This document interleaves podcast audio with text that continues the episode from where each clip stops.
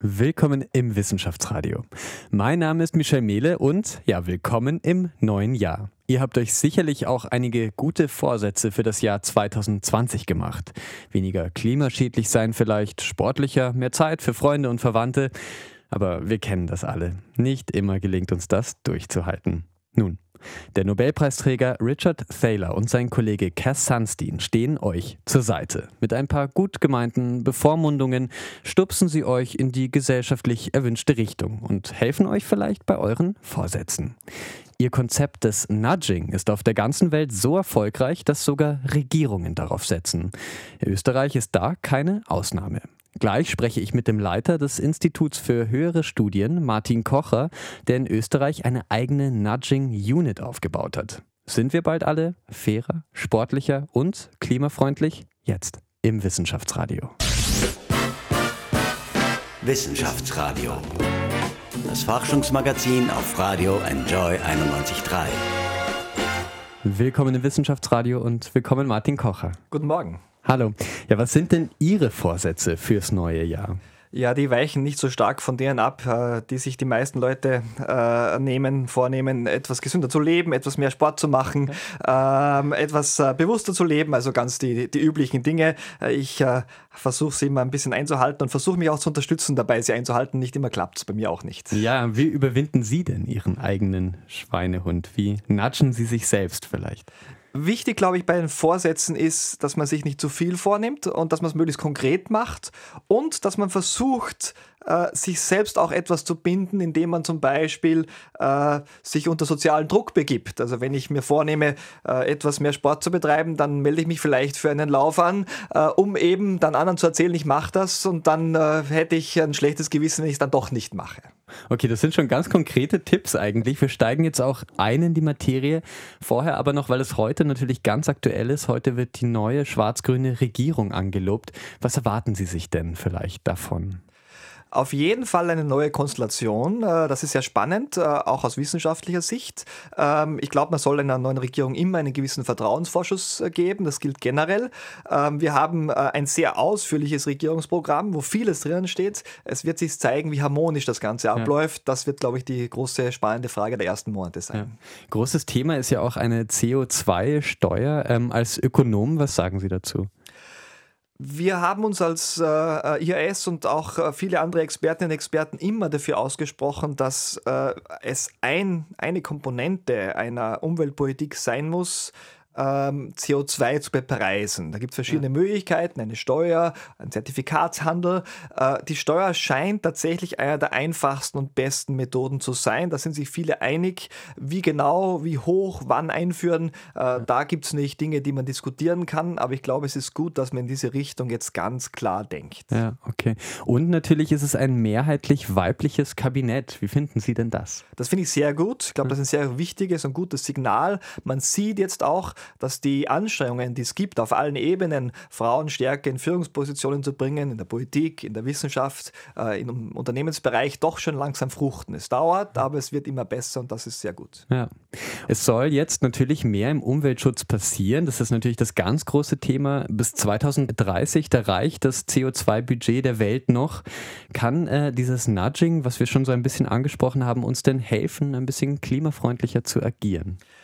Ja, Nudging ist ja nichts anderes wie die bewusste Gestaltung einer gewissen Entscheidungsarchitektur. Es geht darum, Entscheidungen besser zu gestalten im Sinne äh, des Entscheiders, der Entscheiderin, aber auch möglicherweise im Sinne äh, der Allgemeinheit. Nudging wird nicht äh, das Problem lösen, es wird aber ein Bestandteil sein, äh, der uns hilft, eine, eine Lücke zu schließen zwischen dem, was wir wollen, nämlich umweltfreundlich uns zu verhalten, und dem, was wir dann tun, äh, im Konkreten dann doch vielleicht nicht so umweltfreundlich zu sein. Das sogenannte Mind-Behavior Gap. Und den müssen wir überwinden. Und da kann man schon einiges erreichen. Ja. Seit 2018 gibt es diese Nudging Unit jetzt schon in Österreich. Sie haben sie äh, mit ins Leben gerufen. Was haben Sie denn teilweise schon umgesetzt? Wo agieren wir denn vielleicht anders, ohne es zu wissen? Also wir haben einige Projekte laufen, die sind auch meistens etwas langfristige Projekte. Äh, da geht es um die Frage, wie gestalte ich zum Beispiel gewisse Formulare, wie gestalte ich zum Beispiel äh, gewisse äh, Websites, äh, wenn es darum geht, die Leute dazu zu bringen, gewisse Dinge zu tun. Wir haben Projekte im Bereich Pensionen zum Beispiel gehabt. Wir haben ein spannendes Projekt, da kann ich nicht viel dazu sagen. Im Moment im Bereich Bildung, wo es um die Frage der Stereotype von jungen Menschen geht. Mhm. Also alles Dinge, wo es darum geht, Entscheidungsfehler, die Leute haben, egal ob jung oder alt, zu korrigieren und ihnen zu helfen, bessere Entscheidungen zu treffen, mhm. äh, im Sinne des Entscheiders, der Entscheiderin, manchmal auch dann im Sinne der Allgemeinheit, aber meistens im Sinne äh, der betroffenen Person. Ja. Für alle, die den Begriff Nudging noch gar nicht so gehört haben und jetzt vielleicht sogar ein bisschen verwirrt sind, ähm, was wir schon alles ansprechen, was ist das denn eigentlich? Es geht um die Entscheidung an sich. Wir treffen täglich tausende Entscheidungen, viele davon unbewusst, äh, manche bewusst. Und es geht um diese bewussten Entscheidungen, insbesondere dann, wenn wir eben Entscheidungen treffen, die wir eigentlich langfristig gar nicht so gut finden. Jeder mhm. kennt das, wenn wir äh, verlockt werden, etwas zu tun oder überredet werden. Und man kann das Ganze nicht nutzen, um jemanden zu etwas überreden, im Marketing zum Beispiel. Man kann es aber auch nutzen, um jemanden dazu zu bringen, das zu tun, was er langfristig oder sie langfristig wirklich will. Äh, und die Idee des Nudging ist, diese Langfristigkeit zu betonen und die Leute zu besseren Entscheidungen zu bringen. Ja, also ganz vorne steht äh, für Sie sozusagen, dass die Menschen das auch möchten, was dort quasi mit ihnen passiert. Ich zum Beispiel habe ich äh, eine Silvesterrakete angezündet, natürlich zum neuen Jahr, habe aber vorher gelesen, 15 Prozent des Feinstaubs des ganzen Jahres kommen von dieser einen Nacht. Da müsste man auch bei mir noch ein bisschen arbeiten, glaube ich. Man arbeitet beim Nudging ganz klar mit, ja, eigentlich mit dem Verhalten der Menschheit, mit, mit all unseren Fehlern ähm, und, und Vorzügen. Wie das genau aussehen kann, das hören wir gleich. Vorher hören wir noch einen Beitrag von meiner Kollegin Anna Moore. In Wien setzt man nämlich auch auf klimafreundliches Nudging. Ein digitaler Token soll alle Wienerinnen ab diesem Jahr etwas umweltfreundlicher machen. Wie das geht, das hören wir gleich. Wissenschaftsradio. Forschung einfach erklärt. Präsentiert von der Fachhochschule Wien der WKW auf Radio Enjoy 91.3. Werden wir alle zu guten Menschen, wenn man uns nur die richtigen Anreize und eine Belohnung dafür bietet? Vielleicht eher dann, als wenn es keine Belohnung für umsichtiges Verhalten gibt.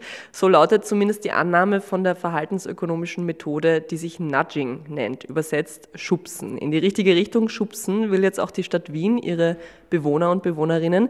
Die richtige Richtung kann ja momentan nur die sein, die sich auf mehr Umweltschutz und auf mehr Nachhaltigkeit zubewegt. Und genau da setzt das Projekt Wien Token an. Ich spreche heute darüber mit Alfred Strauch. Er ist der Mediensprecher der Stadt Wien und einer der Auftraggeber des Projekts. Hallo, Herr Strauch. Guten Tag. Herr Strauch, der Wien-Token, das ist das erste digitale Belohnungssystem für die Wienerinnen und Wiener. In der Planung ist er ja schon seit einigen Monaten als Projekt von der Stadträtin für Kultur und Wissenschaft Veronika Kaup-Hasler. 2020 geht es jetzt in die Umsetzung. Vielleicht ganz kurz erklärt von Ihnen, was genau ist der Wien-Token? Also er heißt in Wirklichkeit noch gar nicht Wien-Token. Der Prototyp heißt Kultur-Token, der irgendwann einmal der Wien-Token äh, werden soll. Wir fangen mit einer einfachen Anwendung an. Und zwar, wir haben uns angeschaut, was die Menschen in dieser Stadt machen, was sie tun. Und die machen ziemlich viel. Unter anderem tragen sie dazu bei, dass Wien eine der lebenswertesten Städte der Welt ist. Und das machen sie millionenfach jeden Tag, indem sie zu Fuß gehen, Radfahren, nicht mit dem Auto fahren eben, sondern die öffentlichen Verkehrsmittel benutzen. Das passiert ohne dies jeden Tag. Also da muss man nicht jemanden dazu überreden oder zwingen, sondern das findet statt. Aber es ist wichtiges Verhalten für, für die Gemeinschaft. Es trägt zu unserem Wohlbefinden bei. Und auf der anderen Seite haben wir uns überlegt, was äh, wollen die Menschen oder was kann die Stadt anbieten? Und dann gibt es die verschiedenen Kulturinstitutionen bei uns, die alle unterschiedliche analoge Bonussysteme ohne dies auch schon haben. Und hier setzen wir an, dass wir auf der einen Seite das Verhalten der Bürger und Bürgerinnen digital verbinden äh, mit dem Angebot der Stadt, dem Kulturangebot und versuchen so für alle einen Mehrwert zu erzeugen. Einfach indem wir moderne digitale Techniken anwenden als Spange, die diese beiden Bereiche zusammenbringen. Und wie genau soll es funktionieren? Also man bekommt quasi eine Belohnung für, fürs U-Bahn-Fahren und fürs Radfahren. Ja, es ist äh, eigentlich äh, knapp formuliert, aber, aber nicht, nicht falsch. Äh, und zwar sammelt man mehr oder weniger Bonusmeilen äh, durch zu Fuß gehen, U-Bahn fahren, Radfahren. Das wird wird äh, durch Tracking äh, gemessen, wird dann in äh, CO2-Werte umgerechnet, beziehungsweise in die Reduktion von CO2-Werten. Und dafür hält man dann Token. Und diesen Token habe ich dann auf meinem Mobile Device, auf meinem Handy und kann den Token je nach Wunsch bei verschiedenen Kulturinstitutionen in Wien eintauschen man lädt sich dafür etwas auf sein, wie Sie es gesagt haben, Mobile Device, also wahrscheinlich im, im meisten Fall wird es das Handy sein.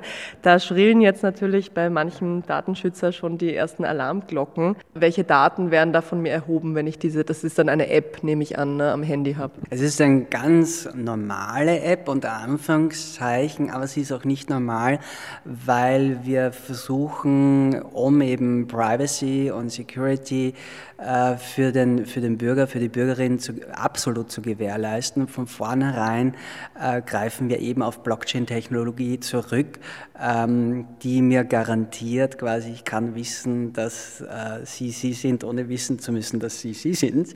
Also es sitzt dann niemand am Monitor und verfolgt äh, irgendwelche Bürger, wenn sie zur Würstelbude gehen oder versehentlich mal mit dem Auto fahren, ähm, sondern ähm, wir nutzen diese Technik, ähm, um diese, dieses, diesen Vertrauensgrundsatz auch digital zu gewährleisten.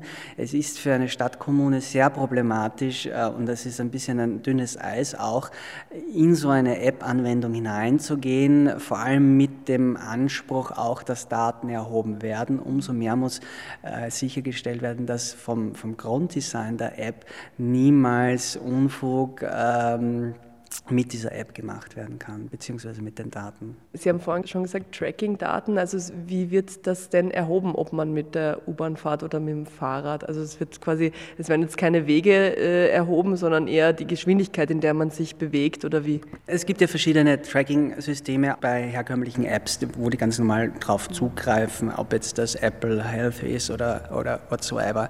Die funktionieren mehr oder weniger schlecht, recht und genau genau.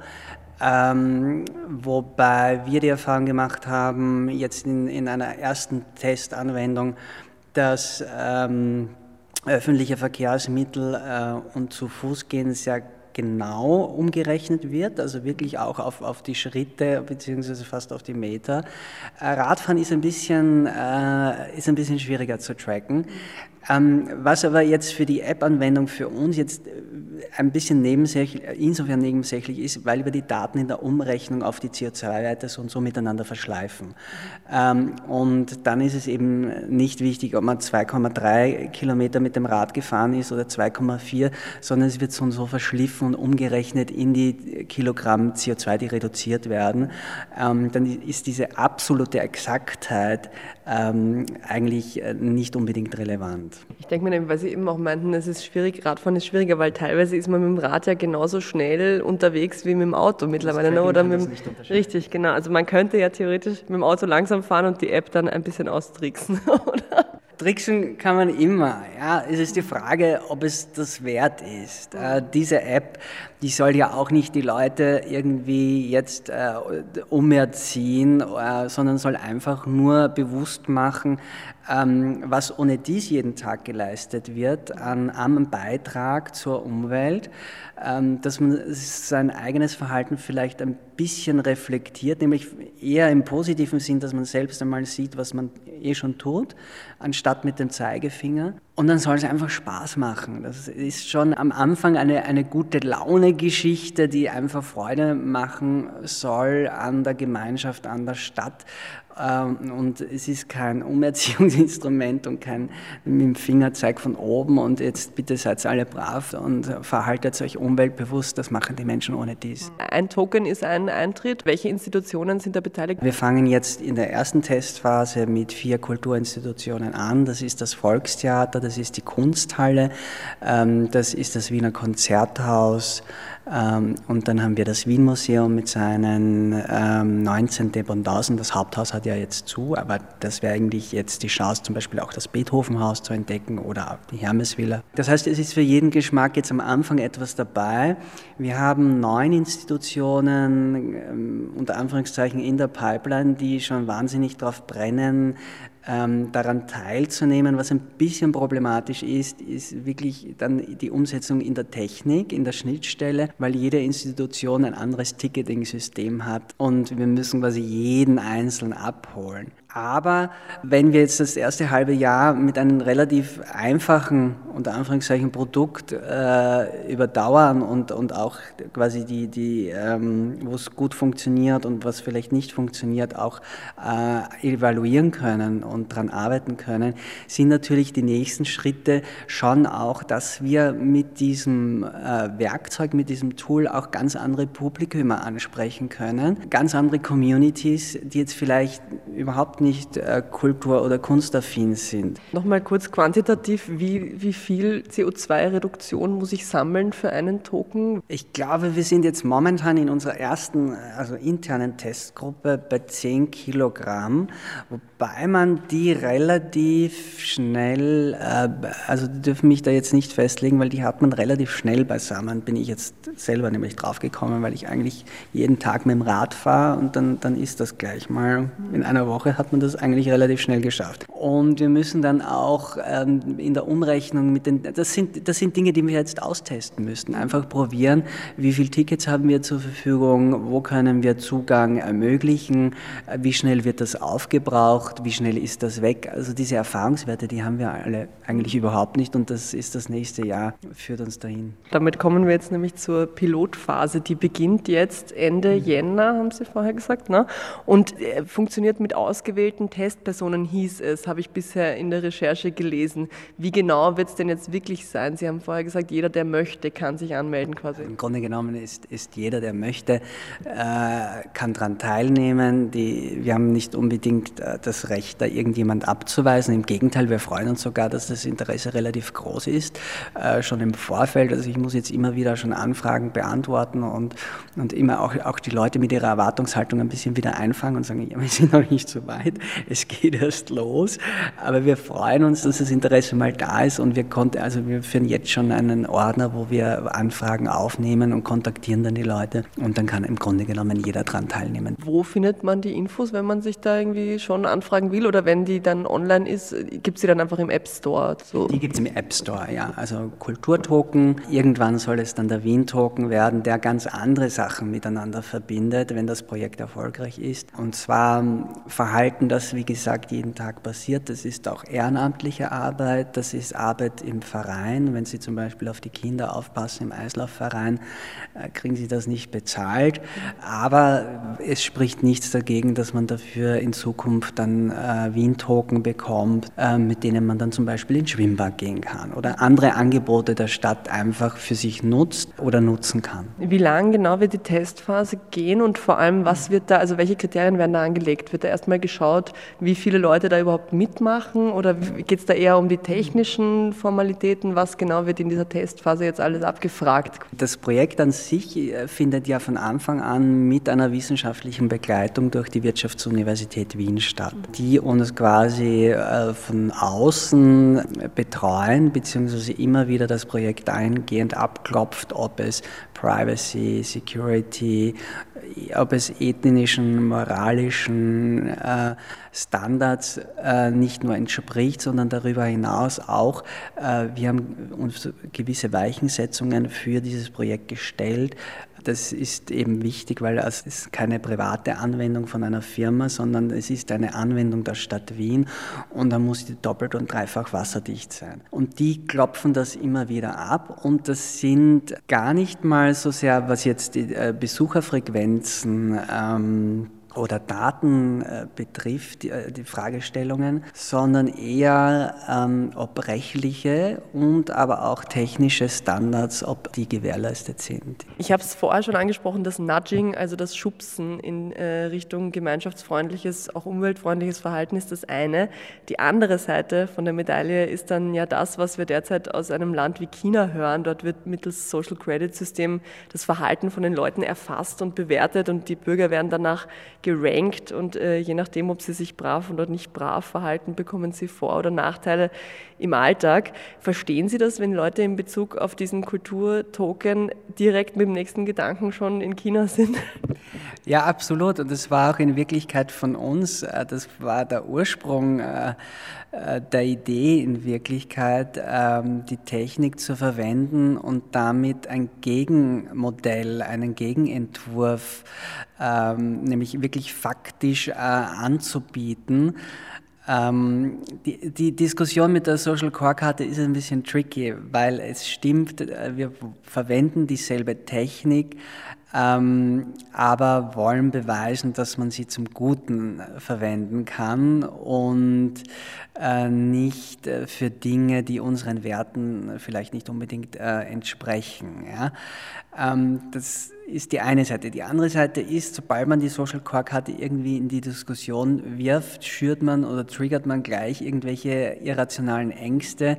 Äh, und darum haben wir uns eigentlich ein bisschen abgewöhnt, sie zu erwähnen. Aber äh, um ehrlich zu sein, unsere App, der Kulturtoken, ist schon als Gegenentwurf zur Social Core Karte gedacht. Man könnte das ja dann, wenn es erfolgreich ist, tatsächlich das Projekt auch ausweiten. Ne? Also gibt es da schon Ideen, eben wie Sie gesagt haben, ehrenamtliche Arbeit? Was wären da noch? Es gibt leider ein bisschen zu viele Ideen, ja.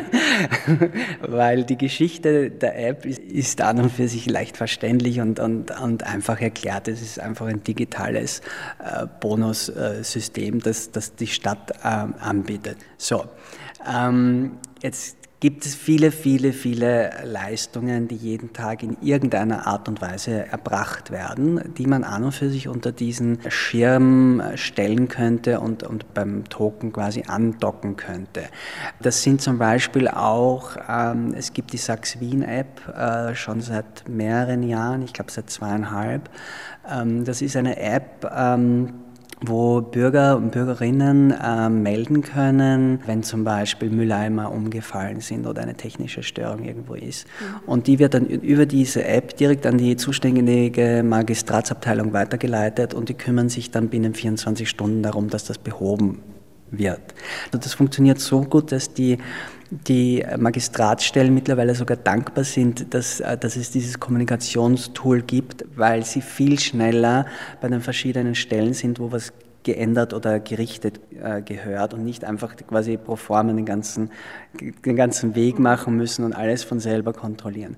Aber das ist im Grunde genommen auch eine, eine Leistung, eine Dienstleistung, ähm, die zur Verfügung gestellt wird. Und ähm, für, eine, für eine Leistung sollte man auch irgendwas bekommen. Und wenn es nur eine unter Anführungszeichen Anerkennung ist. All diese Dinge lassen sich quasi unter diesen Schirmtoken mehr oder weniger andocken, einparken ähm, da wird auch die Zukunft hingehen, auf jeden mhm. Fall. Ich sehe schon, also wenn es für Beschwerden in Wien ein, einen Token gibt oder eine Belohnung, dann, dann werden da sehr viele Leute mitmachen. Sehr gerne, glaube ich. Ich danke vielmals fürs Interview, Herr Strauch. Ja, sehr gerne. Wissenschaftsradio, das Forschungsmagazin der FH Wien der WKW. Willkommen zurück im Wissenschaftsradio. Mein Gast ist Martin Kocher, Leiter des Instituts für höhere Studien und der ersten Nudging Unit in Österreich. Hallo. Hallo. Ja, wir haben es gerade im Beitrag gehört, ein digitaler Token soll die Wienerinnen klimafreundlicher machen. Ist das denn realistisch aus Ihrer Sicht? Das ist auf jeden Fall aus meiner Sicht ein spannendes Projekt. Äh, wir werden uns äh, äh, über die Daten auch sehr freuen und schauen, ob es funktioniert. Es setzt beim ersten wichtigen Punkt an. Wir wissen, dass wir gerade im öffentlichen Bereich zu oft Strafen verwenden und zu wenig Belohnungen. Mhm. Das ist jetzt eine Belohnung, die es gibt für gewisse Verhaltensweisen. Es setzt auch an bei einer gewissen Gamification, also man macht das spielerisch, das hilft auch. Die Gefahr bei solchen Dingen ist, dass man, wir sagen, intrinsische Motivation verdrängt.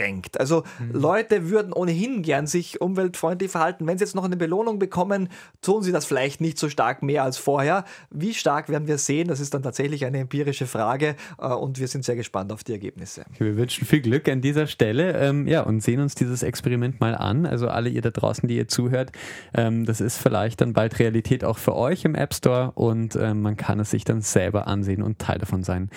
Mich interessiert, funktioniert Nudging eigentlich auch in die andere Richtung. Wir haben jetzt viel vom Top-Down-Ansatz geredet, quasi eine Regierung, sei es jetzt China oder Wien, das ist natürlich ein Unterschied, entschließt, äh, dass etwas gemacht werden sollte und natscht quasi die Bevölkerung.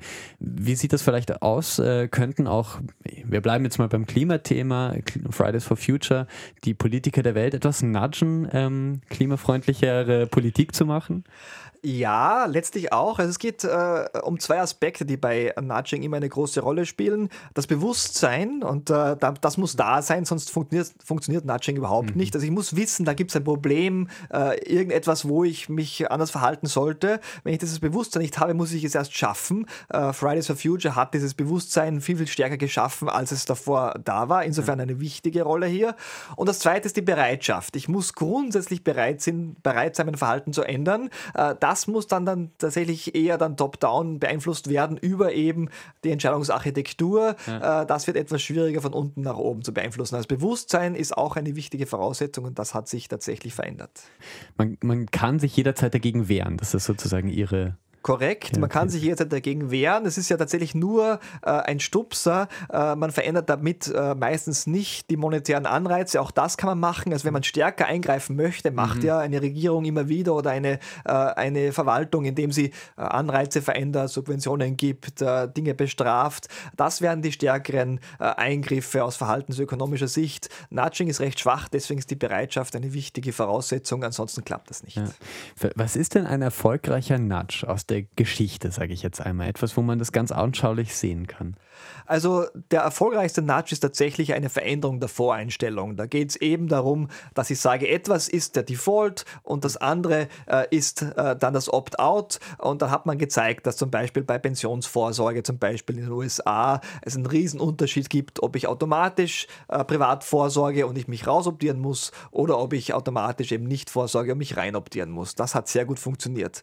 Was auch sehr gut funktioniert, äh, sind äh, soziale Vergleiche. Wenn ich weiß, dass ein vergleichbares Haus in meiner Nachbarschaft 10% weniger, sagen wir, Energie verbraucht, mhm. dann reduzieren Leute tatsächlich sehr stark ihren Energieverbrauch, obwohl sie vorher ja schon einen Anreiz hatten, weil sie dafür zahlen müssen. Aber der soziale Vergleich treibt uns an, auch wenn dieser soziale Vergleich überhaupt keine monetären Konsequenzen hat. Das ja. funktioniert meistens sehr gut. Wir kennen das auch alles selbst, in einem Ranking vorne zu stehen oder irgendwo äh, gut abzuschneiden, äh, ist sehr wichtig. Und viele Apps, die eben äh, zum Beispiel im Mobilitätsbereich äh, da Rankings erstellen, nutzen das aus, diesen sozialen Vergleich. Wie viel CO2 habe ich eingespart? Mhm. Äh, wie stehe ich da mit meinen äh, vergleichbaren Personen? Ich habe ein Netzwerk, das ich aussuchen kann. All das funktioniert sehr gut. Ja.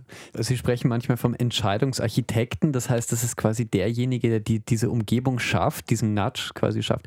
Kann ich das denn als ganz normal sterblicher Bürger auch tun? Ich sage jetzt mal in der Kindererziehung oder gibt es Möglichkeiten für mich einfach, der ich gar nicht so viel damit zu tun habe, dass ich auch Nudges machen kann?